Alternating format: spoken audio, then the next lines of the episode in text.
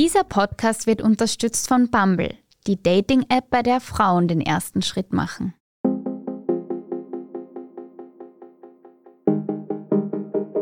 Servus und Hallo zu Beziehungsweise, der Standard-Podcast mit ehrlichen Gesprächen über Liebe und Sex. Ich bin Kevin Recher. Und ich bin Lisa Breit.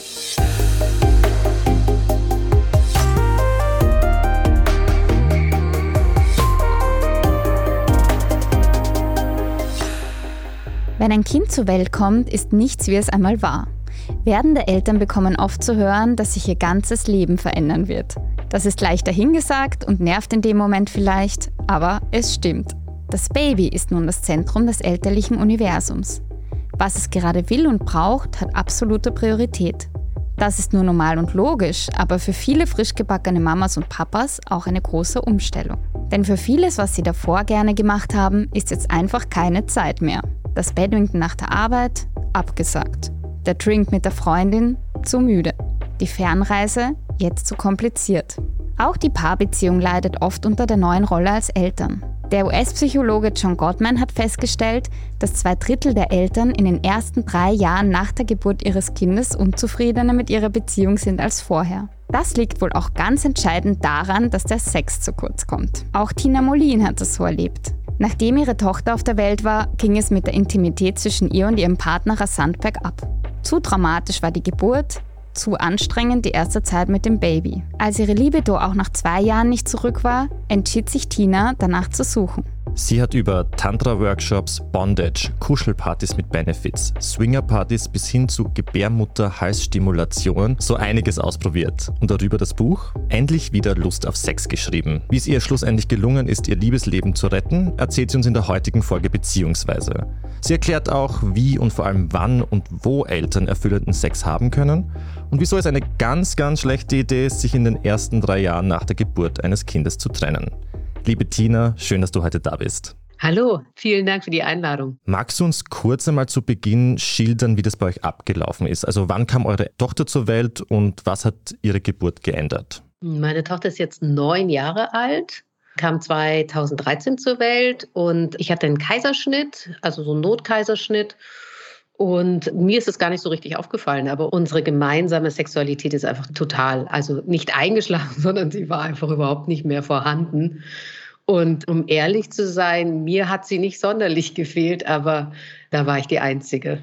Warum sagst du, dass es dir nicht gefehlt hat? Weil ich war so beschäftigt mit dem Kind. Ihr habt das ja in eurer Anmoderation schon so schön gesagt. Na, Badminton abgesagt, Fernreise abgesagt. Ich musste so schmunzeln, als ihr, als Lisa das aufgezählt hat, weil genauso ist es oder genauso ist es mir ergangen. Ich war so mit dem Kind beschäftigt, also von morgens bis abends bis in die Nacht hinein. Ich sage immer zu Freundinnen, die noch keine Kinder haben, sage ich immer, das ist so ein bisschen, als ob du die Private Managerin von Madonna bist und die hat einfach rund um die Uhr was für dich zu tun und selbst in der Nacht wacht sie noch auf und sagt, wo ist die Milch? Und es ist zu warm oder zu kalt oder wie auch immer.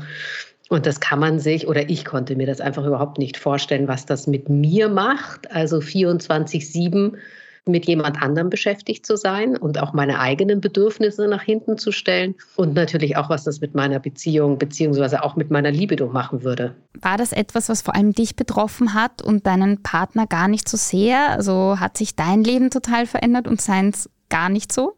Ja, ich glaube, das ist das Hauptproblem mit den, mit sozusagen das sogenannte Libido-Gefälle. Also, dass bei den meisten Frauen oder bei denjenigen, die die Care-Arbeit machen, sich das Leben von Grund auf verändert während der oder diejenige, die weiter dem Job und auch dem finanziellen Erhalt der Familie nachgeht, für den verändert sich nicht so viel. Und was halt oft fehlt, ist das Verständnis für die andere Seite. Also in diesem Fall, was es bedeutet, wenn du rund um die Uhr für jemand anderen zuständig bist. Also wenn du quasi auch nicht mal mehr allein auf die Toilette gehen kannst, wenn du nicht bestimmen kannst, wann du duscht und wann du eine Tasse Tee trinkst, sondern wenn du halt immer, immer, immer für jemand anderen da bist, was das mit dir macht, das kann derjenige, also in dem Fall mein Mann, der arbeiten gegangen ist, der konnte das überhaupt nicht nachvollziehen. Also klar, die Nächte waren wild und abends war viel los und am Wochenende war er eingebunden mit unserem Kind.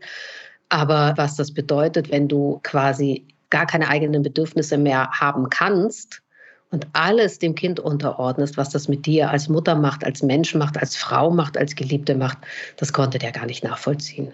Ich nehme an, da kommt jetzt auch die Rolle des Körpers mit hinein. Also ich nehme an, dass Männer sich sehr schwer vorstellen können, wie es ist, ein Kind auf die Welt zu bekommen. Spielt es da auch eine Rolle? Gute Frage. Ja, ich glaube auch. Also ich würde eher noch mal größer gehen und sagen, die Dimension oder das Ausmaß dessen können Sie sich nicht vorstellen. Also das ist so ein bisschen wie wenn du die Mount Everest erklimmst. Ne? Also du bist danach einfach nicht mehr der gleiche oder du bist danach nicht mehr die gleiche. Du hast so viele extreme Erfahrungen gemacht und warst so oft out of your body, out of your mind, Angst, Glück. Also du hast Erfahrungen gemacht während der Schwangerschaft und auch während der Geburt.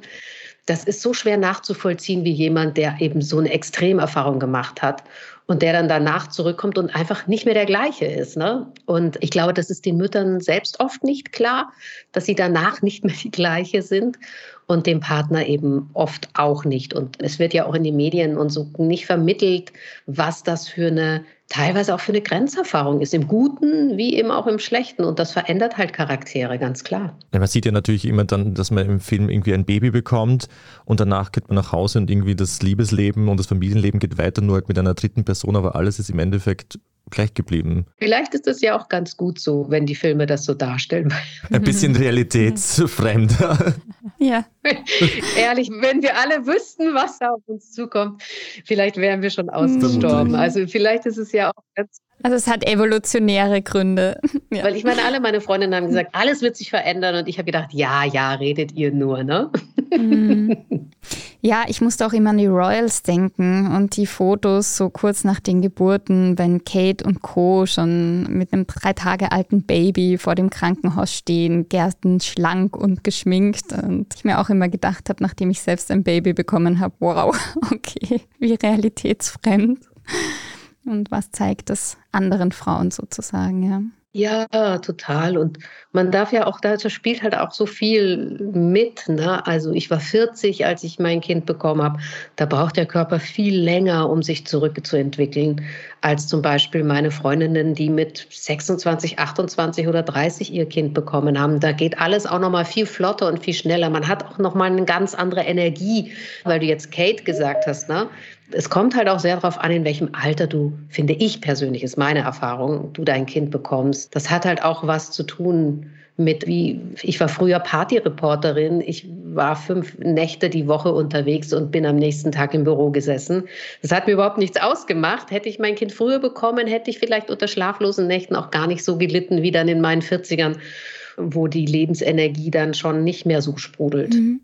Du beschreibst in deinem Buch auch, dass das Stillen so ein Aspekt war, der dein Liebesleben oder euer Liebesleben ziemlich gehemmt hat. Kannst du nochmal beschreiben, wieso? Ich würde das gar nicht so auf das Stillen an sich beziehen, sondern dieser ganze Körperkontakt. Also du stillst natürlich, ich glaube, jemand hat, ich kriege die Statistik nicht mehr genau hin, aber Stillen ist sozusagen ein Vollzeitjob. Also man stillt so viele Stunden am Tag, wie man eigentlich arbeitet. Also es ist mitnichten etwas, was man nebenher macht, das nur ganz nebenbei.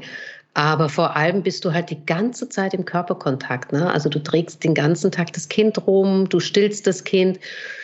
Du bist immer im Kontakt mit einem anderen Körper. Ich glaube, das war für mich eher nochmal das Problem, dass dann am Abend, wenn das Kind schlief und mein Mann zu Hause war, ich gar keine Lust mehr auf Körperkontakt hatte. Ne? Ich war so froh, dass ich jetzt mal für ein paar Stunden meinen Körper für mich habe und mal in mich hineinfühlen kann und mal für mich bin, dass ich gar nicht wollte, dass wir intim werden, weil ich so froh war, mal autark zu sein. Mhm. Also, dass niemand an dir dran klebt, sozusagen. Dass niemand an mir dran klebt oder auf mir drauf liegt.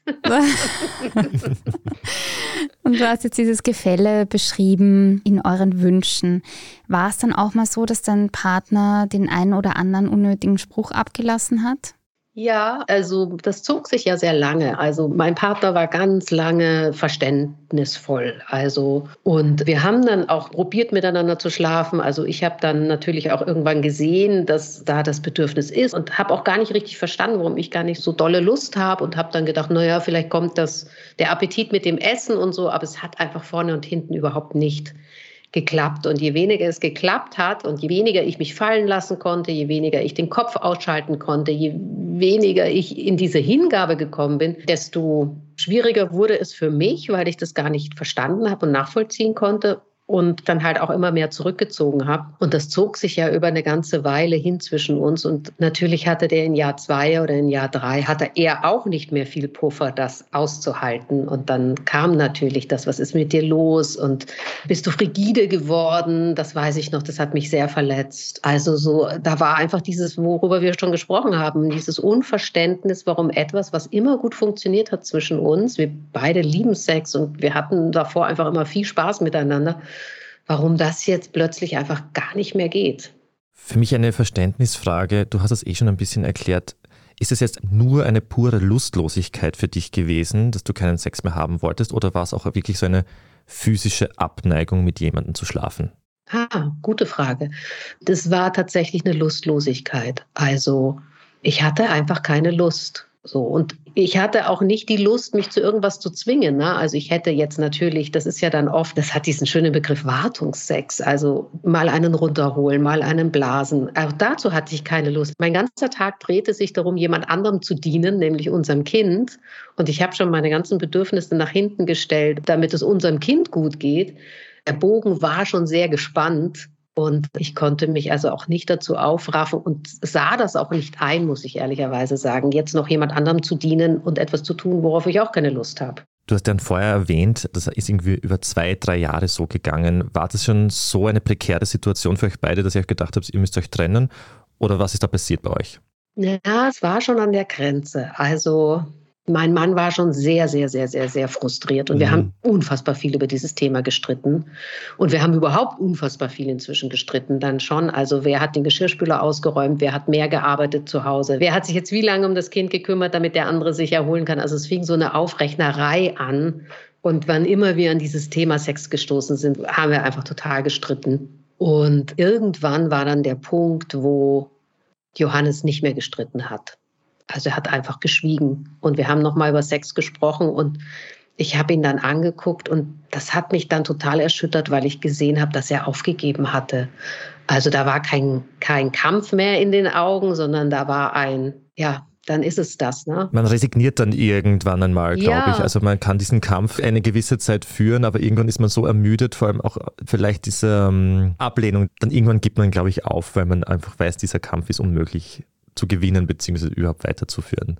Ja, und dann kamen eben diese Sätze von wegen, dann lassen wir das, dann schaue ich mich woanders um, dann weiß ich jetzt auch nicht weiter, dann muss ich eben gucken, wie ich das woanders befriedige. Und da habe ich dann richtig Angst bekommen. Also ich habe einen tollen Mann und ich bin sehr, sehr happy mit ihm, auch wenn es manchmal phasenweise sehr schwierig war dadurch. Also ich wollte ihn nicht verlieren und deswegen war dann eben auch der Sprung hin zu, okay, Du musst das jetzt höher priorisieren, weil selbst wenn es dir nicht wichtig ist, gibt es halt in dieser Beziehung jemand, dem es wichtig ist. Und wenn ich mich nicht dazu zwingen möchte, Sex zu haben, dann muss ich herausfinden, was mit meiner Libido passiert ist. Ich wollte gerade sagen, kurzer Spoiler, du hast dann ja auch herausgefunden, dass es dir doch wichtig ist in dem Prozess, aber dazu kommen wir später nach der Werbepause. Auf Bumble machen Frauen den ersten Schritt. Wenn du diese eine erste Nachricht sendest, kannst du entdecken, was du wirklich willst. Vielleicht sind das Nächte in Bars, die du noch nicht kanntest. Oder was du, sagen wir, eigentlich erst in fünf Jahren willst. Oder einfach nur jemanden, der jetzt gerade deinen Humor so feiert wie du. Finde, was du suchst. Fall in Love with Dating. Auf Bumble. Liebe Tina, als ihr euch nur mehr gestritten habt und gar nichts mehr lief, habt ihr ja dann doch beschlossen, etwas zu tun und euch etwas zu verändern. Was habt ihr genau gemacht? Wir haben sehr viel gemacht. Gibt es irgendwas, worauf deine Frage genau abzielt? Ich möchte mal wissen, wie so die Anfangsphase war quasi. Wie habt ihr euch entschieden, zum Beispiel jetzt, ich nehme an, ihr habt eine offene Beziehung. Wie habt ihr das gemacht, dass ihr eure Beziehung öffnet? Ja, wir haben die Beziehung geöffnet tatsächlich und ich habe mich dazu entschieden, sozusagen in die Heilung zu gehen und da viel, ganz viele Sachen auszuprobieren. Und Johannes hat sich dazu entschieden, in seine Richtung zu gehen und ganz viele Sachen auszuprobieren. Und ich wollte aber gar nicht wissen, was er macht. Und das war sozusagen auch die Bedingung, dass ich einfach nichts mitbekomme. Also ihr macht es wirklich so unabhängig voneinander und nichts davon erzählt ihr der anderen Person? Ja, nochmal ein bisschen individueller. Also mhm. ich durfte erzählen. Okay. Und Johannes fand das auch ganz spannend und so mhm. und wollte das auch alles wissen. Und ich wollte es aber nicht wissen. Also für jeden galt eine andere Regel. Mhm. Okay. Alles klar. Vielleicht noch, um ein bisschen konkreter zu werden. In deinem Buch schreibst du ja davon, dass du zuerst Tantra-Massagen ausprobiert hast. Du hast da einen Gutschein bekommen von deinem Partner. War das eine Überwindung für dich, dahin zu gehen? Und wie war dann die Erfahrung dort? Ja, meine Heilpraktikerin hatte gesagt, ich soll das mal ausprobieren. Und ich habe mich total geschämt. Also die Vorstellung war total weit weg von mir. Obwohl ich auch so eine Verrückte bin und gerne viele Sachen ausprobiere, war das dann doch sehr, sehr weit weg von dem, was ich so als normal angesehen habe damals. Also viele Dinge kamen da hoch. Also für Sex ist das schon Sex. So ging es schon mal los. Ist das Sex, wenn ich zu jemand anderem gehe und mich eben auch intim berühren lasse? Dann, wie ist es denn dafür zu bezahlen? Wie läuft denn so eine Tantra-Massage ab? Also das Besondere an einer Tantra-Massage ist, das musste ich auch erst mal googeln, weil das wusste ich damals nämlich auch noch nicht.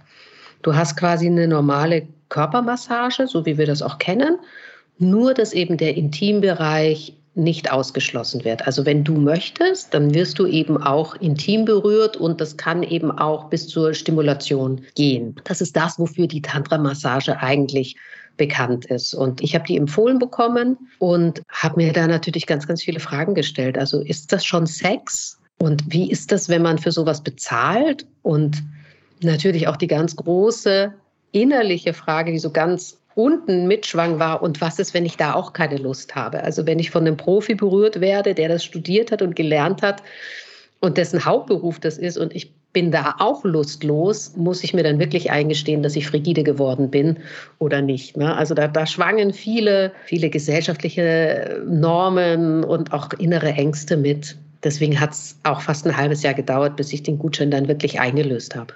Das war aber jetzt nicht deine erste sexuelle Erfahrung außerhalb eurer Beziehung, oder? Oder geht man als erstes, wenn man sagt, okay, ich habe jetzt irgendwie drei Jahre kaum Sex mit einem Partner gehabt, gehe ich als erstes zu einer Tantra-Massage? Das war meine erste Erfahrung außerhalb unserer Beziehung. Und ich glaube, es ist auch eher ungewöhnlich, dass man zur Tantra-Massage geht. Ich denke, die meisten Paare würden eher in eine Paartherapie gehen oder vielleicht auch in eine Gesprächstherapie gehen als direkt in die Tantra-Massage hineinzuhüpfen. Aber wie gesagt, ich bin da vielleicht auch, ich ticke da vielleicht auch ein bisschen anders. Es klingt zumindest lustiger als Paartherapie.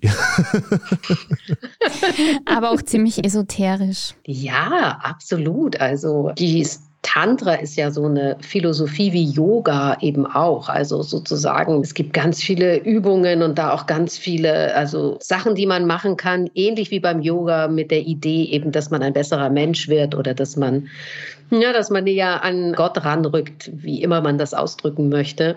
Und nur, dass die Tantriker halt eben sagen, dass die Sexualität eben nicht ausgeschlossen wird, so wie wir das ja in vielen Religionen kennen, sondern dass die Sexualität eigentlich die Superpower ist, um sich noch mehr mit Gott zu verbinden. Das fand ich eigentlich ganz sympathisch. Du erzählst ja in deinem Buch auch über andere sexuelle Erfahrungen. Einmal warst du sogar im Swingerclub. Magst du uns kurz erzählen, wie das für dich war? Beziehungsweise die andere Frage, die ich noch habe, war denn dein Partner dabei oder hast du es alleine gemacht?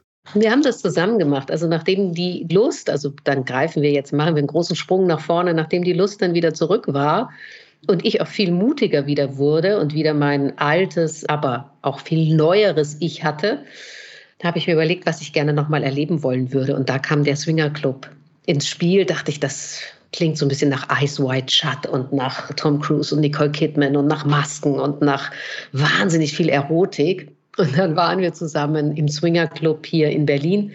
Also ehrlich, ich habe noch nie etwas so Unerotisches erlebt wie diesen Abend. Aber warum? Man stellt sich da Kevin hat Körper, andere Erfahrungen nein, gemacht. Nein, nein, das nein.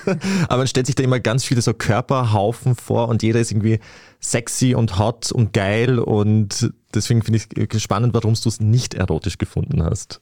Ich hatte eher das Gefühl, dass da so eine ganz große Routine drin ist. Also da war so ein Beispiel, die einen, da, da standen so vier Leute zusammen, zwei haben sich unterhalten, ein Mann und eine Frau. Und dann irgendwas hat mich an dem Bild so irritiert und dann habe ich da noch mal genauer hingeguckt und dann habe ich gesehen, dass neben der Frau ihr Partner stand und dann hat sie ihm dabei einfach einen runtergeholt und hat ihn dabei nicht mal angeguckt, sondern hat sich dabei mit jemand anderem unterhalten. Und das fand ich alles so lieblos und so nebenbei und so irgendwie so hm. voll langweilig. Also das hatte gar keine Erotik für mich. Es klingt sehr mechanisch, das Ganze. Mhm. Ja, das hast du schön gesagt. Ja, mechanisch und auch irgendwie, also so geschmacklos kommt mir immer so in den Sinn. Also da war kein Britzeln und da war kein Flirren und da war kein Abenteuer und da war auch kein Lachen und so, sondern das war alles so ganz mechanisch, wurde da das Programm abgespult. Und ich meine, die meisten die in langjährigen Beziehungen sind, die haben ja schon zu Hause das Programm, das abgespult wird. Da brauche ich mir jetzt nicht Latex und Leder überwerfen, um dann da ein anderes Programm abzuspulen. Also die Idee hat sich mir nicht erschlossen. Magst du uns sonst eine Geschichte erzählen oder eine Erfahrung, wo du sagst, das war wirklich extrem hot oder sexy? Also das Gegenteil vom Swinger Club sozusagen. Ja, also um ehrlich zu sein, ich fand es mit der Tantra-Massage absolut hot und sexy. Also das war eine echt juicy Erfahrung dann im Endeffekt. Ich war ja dann danach auch noch ein paar Mal bei Tantra-Massagen, weil das einfach ein wirklich tolles Erleben war. Also dieses zwei Stunden, also so eine Tantra-Massage geht in der Regel drei Stunden. Zwei Stunden wird man einfach so am ganzen Körper massiert und es ist nämlich immer ein bisschen erotisch, weil die Tantra-Masseurin in der Regel auch nichts anhat. Also die ist auch nackt. Das heißt, mal wischt dann so ihr Busen über deine Haut oder die Haut und Haut berührt sich. Also da war dann so ein Britzeln, auch wenn natürlich da nichts passiert, weil da, die Regeln sind da ganz klar. Also ich sozusagen passiv liege und bekomme und sie ist die Gebende und da findet kein Austausch statt. Aber da war mehr Flirren, fand ich, und mehr Erotik und mehr in meinem Kopf los als in dem ganzen Swingerclub. Und dann war die spannende Erfahrung eben, dass äh, dadurch, dass ich dann so ultra entspannt war,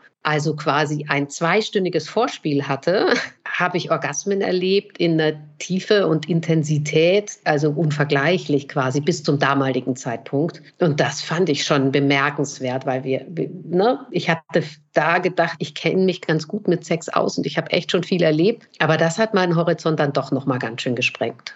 Auch etwas, was du gemacht hast, ich weiß gar nicht, ob ich es richtig ausspreche, De-Armoring. Ich musste das erstmal googeln. Das ist eine Art Gebärmutterhalsstimulation. Ich habe das ehrlich gesagt noch nie gehört. Kannst du uns das mal erklären?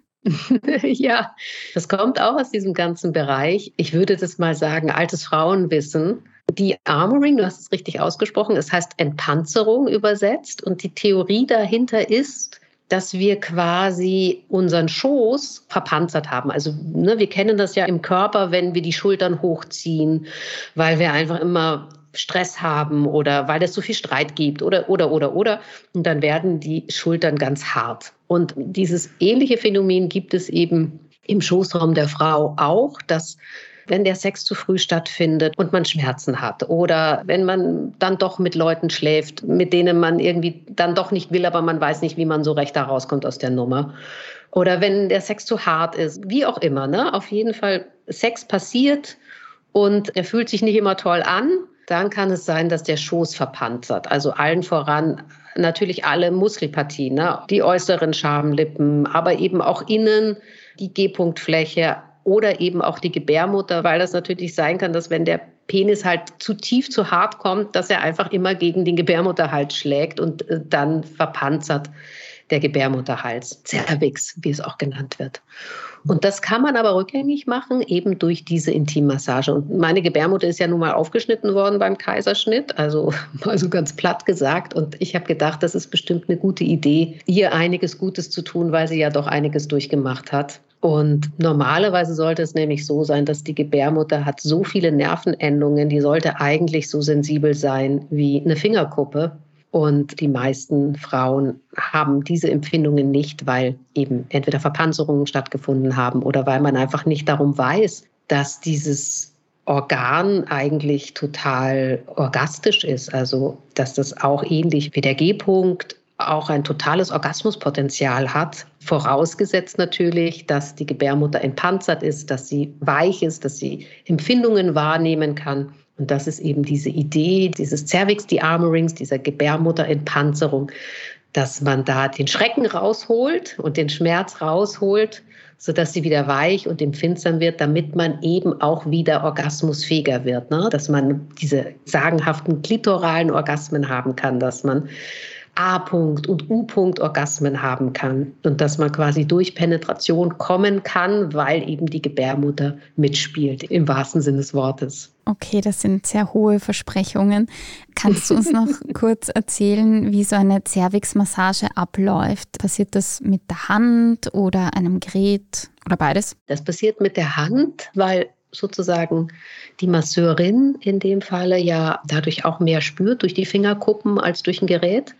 Also ich würde sagen, es ist so eine Spezialform von der Tantra-Massage. Also oft bieten das auch Tantra-Masseurinnen an, weil das eben das gleiche Gebiet ist. Also es ist eben die Yoni, so nennen die Tantriker eben den gesamten Schoßraum der Frau, die unterscheiden da nicht zwischen Vulva und Vagina, sondern für die ist das alles die Yoni. Und der Teil der Tantra-Massage ist eben diese sogenannte Yoni-Massage, also in dem Moment, wo es intim wird. Und dann ein Spezialbereich davon wäre eben, dass man sich besonders der Cervix widmet, um die zu empanzern. Und das macht die Masseurin mit der Hand.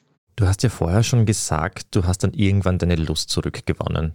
Kannst du das irgendwie festhalten? War es zum Beispiel wirklich diese Tantra-Massage oder ist es erst dann später wiedergekommen? Ich würde sagen, die Tantra-Massage war der Door-Opener, also die Tür, die aufgegangen ist und dann ist es Schritt für Schritt wiedergekommen, wobei ich auch sagen muss, dass sie nicht nur wiedergekommen ist, sondern dass sie mehr wurde, ne? weil ich eben so viel gemacht habe. Also auf der einen Seite eben auch diese ganze Gebärmutterimpanzerung und durch die Tantra-Massage einfach auch ganz viel im Unterleib gelöst habe. Ich, also ich würde sagen, dass meine Sexualität einfach noch besser wurde, als sie vor der Geburt war, weil ich einfach so viel gemacht habe und so viel gelöst habe und so viel begriffen habe und so viele Verbindungen aufbauen konnte, weil die meisten Frauen, wir haben einfach so wenig wissen über unseren Körper. Ne? Also die wenigsten Frauen können zwischen Vulva und Vagina unterscheiden oder wissen, was für erogene Punkte überhaupt im Körper gibt oder können die ansteuern.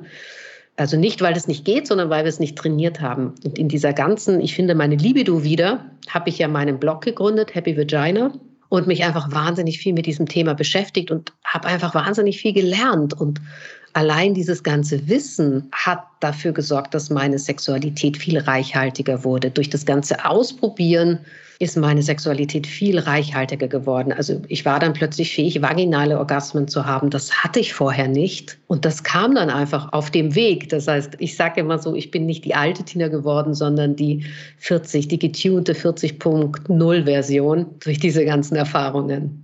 Weil du gesagt hast, dein Sexleben ist reicher geworden. Ist dann eure Beziehung auch reicher geworden, beziehungsweise euer gemeinsames Sexleben dann auch? Ja, absolut. Also auf der ganzen Länge. Also unser gemeinsames Sexleben ist wesentlich reichhaltiger geworden. Wir haben auch einfach verstanden dann mit der Zeit, also gerade auch mit Kind, dass du nicht immer den gleichen Sex haben kannst. Ne? Mal hast du Zeit, mal hast du keine Zeit, mal muss es im Badezimmer passieren. Du musst einfach viel, du brauchst einen größeren Toolkasten, du brauchst, du brauchst mehr Sexmöglichkeiten in deinem Kopf, damit es auch dann wirklich zum Sex kommt, weil du nicht wie vor dem Kind die Zeit hast und die Muße hast und die Ruhe hast, sondern manchmal muss es eben schnell gehen oder manchmal muss es spontan gehen oder manchmal geht es spontan nicht. Dann muss man sich verabreden. Dann muss man aber auch wissen, wie man sich, obwohl man eine Verabredung hat, trotzdem in Stimmung bringen kann. Und solche Sachen. Also das meine ich mit, du brauchst einfach mehr Sachen, die du anwenden kannst. Und das ist auf jeden Fall uns total gelungen. Und wir haben in dieser ganzen Zeit einfach auch nochmal jeder viel über sich selber gelernt. Und wir haben unsere Beziehung nochmal auf ganz neue Beine gestellt. Ne? Wir haben nochmal eine neue Kommunikationskultur. Wir haben eine andere Streitkultur entwickelt. Wir haben einfach alles nochmal auf den Prüf Stand gestellt und neu justiert.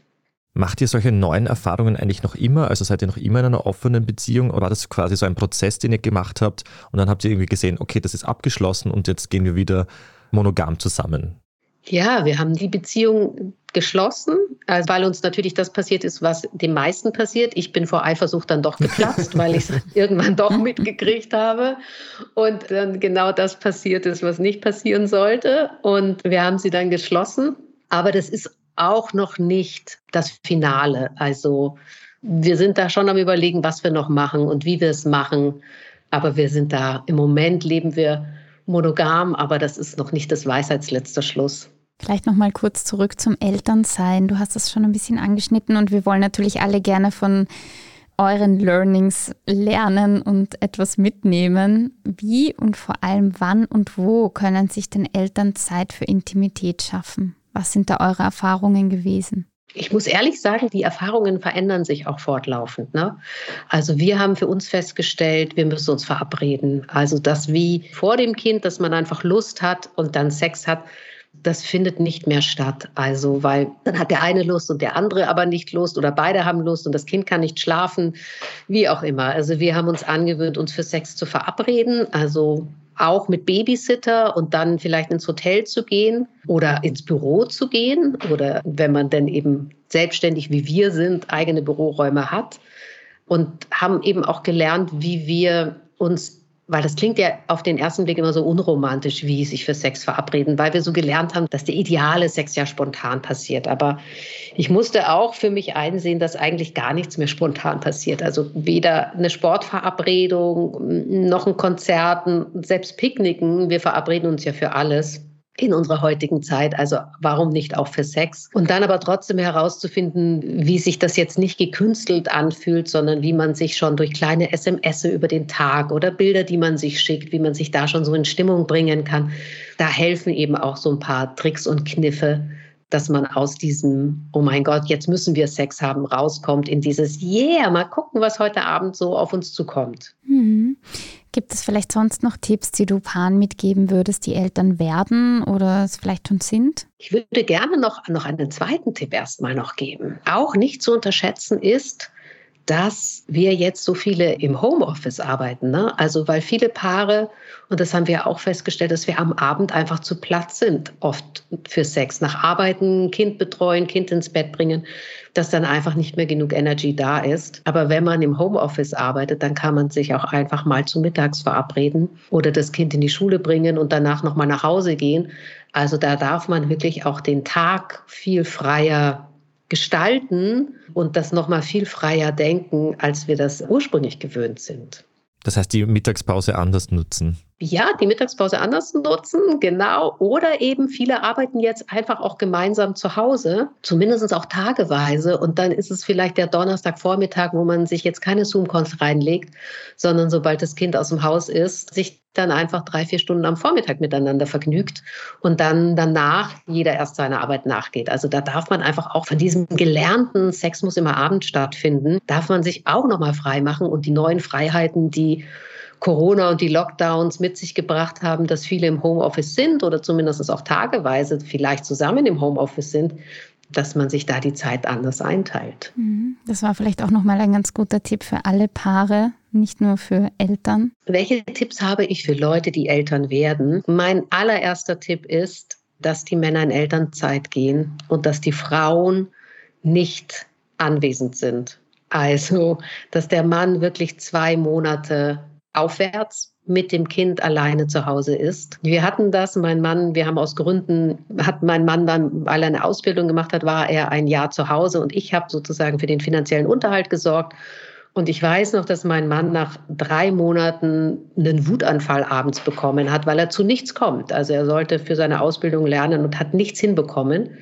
Und dann musste ich schon so lachen, weil ich zu ihm gesagt habe, hast du wirklich gedacht, du gibst das Kind morgens in den Kindergarten und holst es nachmittags ab? Und er so, ja. Und ich so, ah ja, alles klar. Und er hatte diesen ganzen Mental Load nicht auf dem Schirm. Also Kindergeburtstage organisieren, abfragen, wer welche Intoleranzen hat, Oma fragen, welches Geschenk es werden wird und, und, und, und, und. Und das hatte er überhaupt nicht also hatte er bei mir natürlich auch nicht gesehen. Und erst als er es erlebt hat und Walk a Mile in My Shoes, war das klar. Und das war ja auch die Eingangsfrage von euch eben mit dem, wieso versteht der Mann das nicht? Ja, lasst ihn diese Erfahrung machen, schickt ihn für zwei Monate in Elternzeit und er macht diese Erfahrung und danach habt ihr eine Partnerschaft auf Augenhöhe. Danach werden die Aufgaben ganz anders verteilt. Danach weiß der andere, wie er sich abends gefühlt hat nach 24 Stunden Kinderbetreuung.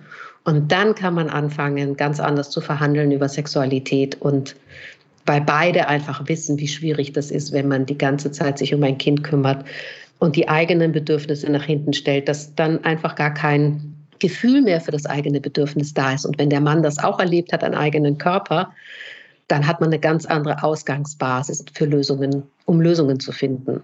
Mhm. Das heißt, eine faire Aufteilung kann auch für Verständnis sorgen und kann es vielleicht auch helfen, dass die Frau wieder mehr imstande ist, so ihr altes Ich zu leben mit den Interessen, die man sonst noch so hat und dann vielleicht auch wieder Lust auf Sex zu haben?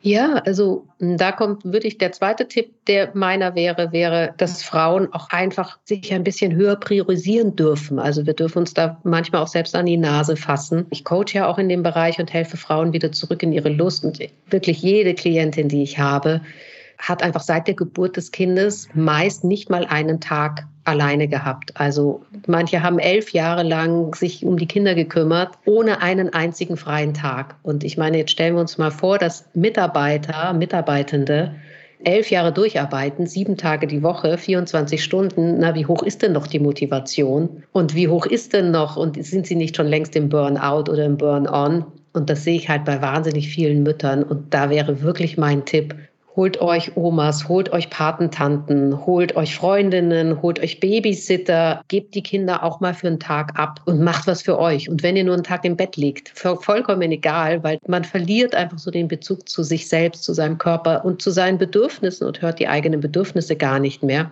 Und erst wenn man den eigenen Körper wieder fühlt und die eigenen Bedürfnisse wahrnimmt, dann kommt auch meistens wieder die Lust, weil Sex ist ja was Schönes und die meisten Frauen und Männer genießen das ja sehr. Nur wenn man halt die ganze Zeit in so einem Überlebensmodus drinnen ist, weil man sich rund um die Uhr um jemand anderen kümmert, dann verwelkt das. Mein dritter Tipp wäre eben, sich von diesen Vorstellungen von Sex zu lösen. Also ihr müsst euch für Sex verabreden, das ist meine Erfahrung. Und Sex findet auch nicht mehr im Schlafzimmer statt. Also weil meistens schläft da jetzt ja das Kind. Die meisten haben entweder das Kind im Schlafzimmer oder sogar im eigenen Bett. Ich will das auch gar nicht beurteilen. Wenn dem so ist, dann müsst ihr einfach den Sex woanders haben. Also im Badezimmer, im Stiegenhaus, im Keller, auf dem Dachgeschoss, im Wald, im Auto. Das kann ja auch was Schönes haben, wenn man wieder so ein bisschen wie Teenager diese Abenteuer erlebt. Das kann ja auch noch mal einen Kick ins Sexleben hineingeben. Aber diese Vorstellung von wegen, wir haben beide Lust und dann liegen wir im Schlafzimmer und haben Sex, das kann man sich mit Kind eigentlich knicken. Ja, also das ist auch noch so eine Frage, die wir im Voraus besprochen haben, die wir dich irgendwie gerne fragen wollten. Findest du es okay, neben einem schlafenden Kind Sex zu haben? Ich persönlich schon. Also ich finde das in Ordnung für mich, aber das muss natürlich jeder für sich klären. Da kann ich jetzt auch gar nicht sagen, mach das oder mach das nicht, weil wenn du dich nicht wohlfühlst, wie sollst du dich dann entspannen und den Sex genießen und einen Orgasmus haben? Dann ist das nicht dein Ding. Mhm. Gibt es da irgendwie so eine kritische Altersgrenze? Also bis man sagt, wenn das Kind so und so alt ist, dann ist es nicht mehr gut? Das weiß ich nicht. Ich glaube, das spürt jeder für sich selbst. Und ich meine, es ist ja trotzdem so, ne? wenn du Sex im Schlafzimmer hast und das Kind dann aus dem Kinderzimmer kommt, weil es was gehört hat, dann hast du ja das gleiche Problem wieder. Also ich glaube eher, dass man das andersrum denken muss. Was mache ich denn, wenn das Kind mich beim Sex erwischt oder beim Sex aufwacht? Und ich würde die Frage eher da von dieser Seite her beantworten. Ne? Also dann, die Kinder kriegen das vielleicht mit und dann sagt man, du, Papa und Mama hatten eine schöne Zeit und Papa und Mama lieben das, was sie tun oder sind auch mal beim Sex erwischt worden. Dann sage ich, du, wir hatten Sex und es war ganz toll und es tut mir leid, wenn ich dich geweckt habe.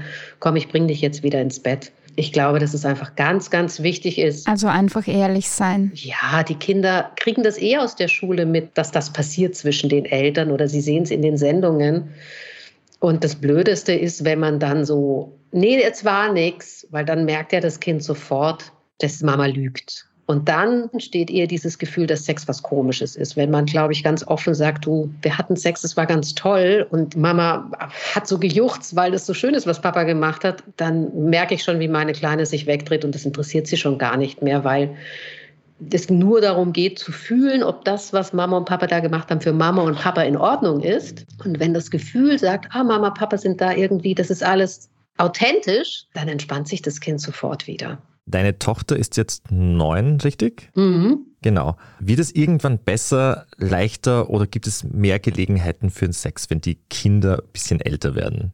Ich finde auf jeden Fall. Und das, das ist so witzig, dass du das gerade fragst, weil ich das gerade in meinem Klientinnen- und auch Freundinnenkreis und auch bei mir sehe. Meine Tochter ist jetzt neun, die ist in der dritten Klasse. Die ist total selbstständig, die kommt auch wahnsinnig gerne alleine nach Hause oder geht jetzt auch alleine ins Bett und so oder schläft auch mal ein ganzes Wochenende bei Freundinnen. Da gehen natürlich wahnsinnige Fenster auf an Möglichkeiten und ich finde, dass der Sex jetzt wesentlich leichter zu bewerkstelligen ist, Lücken zu finden, Zeit zu finden, auch Muße dafür zu finden. Und ich sehe das gerade bei einigen Klientinnen und auch bei einigen Freundinnen, die richtig aufdrehen gerade die gerade richtig in eine zweite Pubertät kommen, richtig Lust haben, es richtig krachen lassen und wo die Männer dann so ein bisschen den Rückwärtsgang einlegen, weil es ihnen fast schon wieder zu viel wird, da muss ich gerade sehr drüber spunzeln. Das heißt, wenn die Kinder dann ausziehen, das wahre Paradies dann quasi zu Hause. Die Hochblüte. Ja, die Mutter kommt raus aus der Bemutterung, fällt wieder in ihre Frauenrolle hinein, hat einen wahnsinnigen Nachholbedarf und einige haben richtig, richtig viel Lust auf Sex und auf neue Dinge. Und dann habe ich manchmal die Männer da sitzen, die sagen, oh, ist mir echt zu viel. Also ich kann, also ich weiß nicht, was da jetzt los ist mit ihr. Liebe Tina, danke dir für diesen Einblick in deine Erfahrungen und deine Tipps, die du uns gegeben hast. Ja, ich bedanke mich. Es war wirklich aufschlussreich und interessant und persönlich alles zusammen. Ich danke euch und ich danke euch, dass ihr dem Thema so einen Raum gebt. Das ist so wichtig. Und an alle Eltern, das ist alles kein Drama. Ihr findet da eine Lösung für. Bleibt im Gespräch, haltet die Augen offen und das wird schon wieder werden. Das war beziehungsweise der Standard-Podcast mit ehrlichen Gesprächen über Liebe und Sex. Wenn ihr unseren Podcast mögt, dann abonniert uns auf Apple Podcasts oder Spotify oder überall, wo es Podcasts gibt. Und wir freuen uns immer wieder über eine 5-Sterne-Bewertung. Bis zum nächsten Mal. Bussi Baba. Ciao. Ciao.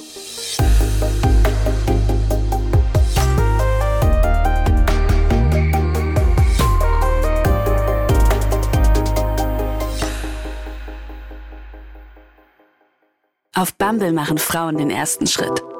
Wenn du diese eine erste Nachricht sendest, kannst du entdecken, was du wirklich willst. Vielleicht sind das Nächte in Bars, die du noch nicht kanntest. Oder was du, sagen wir, eigentlich erst in fünf Jahren willst. Oder einfach nur jemanden, der jetzt gerade deinen Humor so feiert wie du. Finde, was du suchst. Fall in Love with Dating. Auf Bumble.